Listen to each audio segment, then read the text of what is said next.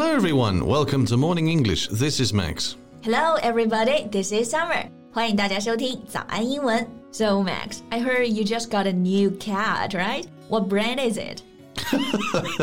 Cats don't have brands, they have breeds. Yeah, right. My bad. 猫猫呢是有品种啊，应该是 breed，不是 brand. Okay, so what breed is your cat? Uh, it's a British short hair munchkin cat. British Shorthair Munchkin 就是短毛矮脚猫是吧？肯定很可爱。但是这种品种是不是要就是你照顾的特别好？Like, do they need extra care and special need? Um, no, not really. If anything, they are more healthy than normal cats. I just feed her normally. My wife treats her very well, maybe a little too well, actually. She bought all the kinds of toys that the cat needs snacks, a scratching pad, and she makes her meals every day. Are you jealous of the cat? Um, okay, maybe a little bit. 所以你家的猫就是富养出来的，对吧？玩具啊、零食啊，什么都有。You know, your cat is raised in abundance. no doubt. I know there's a Chinese saying that goes, boys should be raised in frugality and girls should be raised in abundance. My cat is a girl, so. 你还知道这句话？男孩要穷养，女孩要富养。那我就想到，现在有个明星啊，就是小 S，不是有三个女孩吗？ 然后他养女孩呢是穷养，所以教育方式还挺独特的。Maybe today we can talk about that. Oh god, the topic went straight from cats to kids. yeah, right. But still, the topic is the same. They're all about parenting, right?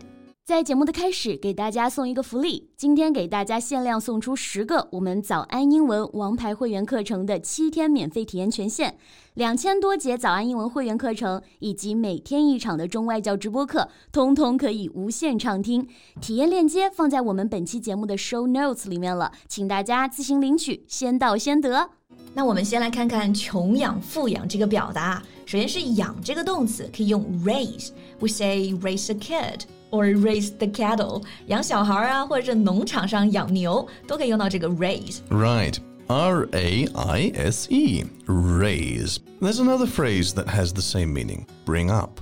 For example, he brought up the kid on his own. She brings up the children in a big city. 对，这个 bring up a kid 也有养小孩这个意思。 然后穷养呢，就可以说 raise a kid in frugality。 Frugality is a noun. Maybe you're more familiar with its adjective, frugal, meaning using money only when it is necessary. Right, frugal 是个形容词啊，意思就是节俭的、节约的，like a frugal life. Max is living a frugal life How did you know? because you spend all your money on your cat. Oh, well, right. The noun is frugality. Be careful with its pronunciation. Frugality. 对，这个词的名词就是 frugality，注意这个发音和重音的变化。Okay, so Max, do you think boys should be raised in frugality? Um, I don't have a boy to raise, so I don't know. but it's said that a boy who was raised in frugality would grow up into a responsible and solid man. Right, grow up into a responsible and solid man. Like me. 男生穷养，就是因为他们之后呢可以长成负责、靠谱的男人。Responsible 大家应该都认识，负责任嘛。那这个 solid 其实也是个同义词。 Right. Solid means firm and hard. When it's used to talk about people, it means they have a strong basis that you can rely on. Right, solid 就是靠谱的。然后男生穷养，那女生富养呢，就可以说 girls should be raised in abundance。 Like in summer, there are flowers in abundance. 嗯哼，这里不是我啊，这里说在夏天呢有很多花，就可以说 flowers in abundance。abundance 是个名词，就是充裕啊、大量。然后形容词是 abundant。刚刚那句话呢，我们除了说 flowers in abundance，也可以说成 flowers are abundant in summer。 Okay, so what do you think is the reason that girls should be raised in abundance? You know, some people think in this way, girls will grow up into elegant lady who can resist all materialistic temptations. Are you sure? That's a good point. If a girl gets used to living a comfortable life and hasn't experienced scarcity, small gifts or treats won't win her over. Exactly，有些家长富养女孩呢，就是说啊，女孩可以抵抗住一些物质上的诱惑，resist materialistic temptation。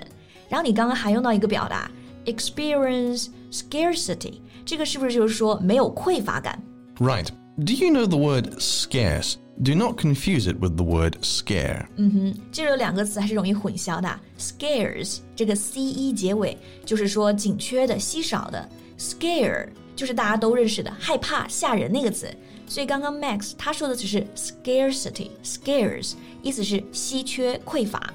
If there's a scarcity of something, there's not enough of it, and it is difficult to obtain it. If a person is experiencing scarcity, it means he or she is undergoing a tough time. 那我们一开始是在说小 S 她穷养自己的女孩，对吧？You know, 小 S, she's a famous hostess and raised her three daughters in frugality. Well, they're still much better off than most people. Her daughters know that they can always get the full support from her family. So even if they are raised in frugality, they won't experience scarcity. Right. 但其实我觉得，不管是穷养还是富养啊，这是跟经济相关的，对吧？我觉得教育小孩呢，更重要的是精神上的富养。像小 S 不管多忙呢，都会挤时间陪他的孩子参加什么运动会啊，假期去滑雪啊，参加公益路跑啊。I think raising children in abundance mentally is a fundamental thing. I agree. Parents can help their child grow into a good person and develop positive character traits like kindness, generosity, and empathy for those who are less advantaged. Those are all good traits. Kindness 善良，generosity 大方，还有 empathy 这个是同情心。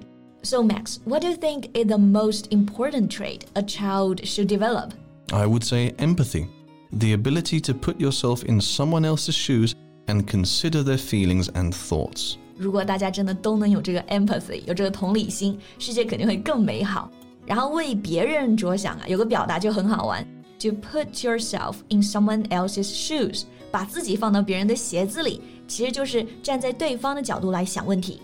You know, every time my cat does something wrong, like breaking the vase, ruining my sweater, I won't be angry and just try to put myself in her shoes.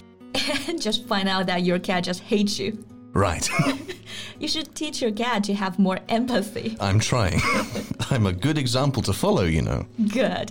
让不知道大家对于穷养富养有什么看法呢？欢迎你们在评论区给我们留言呀。 Well, sadly, I think that's all the time we have for today. So, thank you so much for listening. This is Max. This is Summer. See you next time. Bye.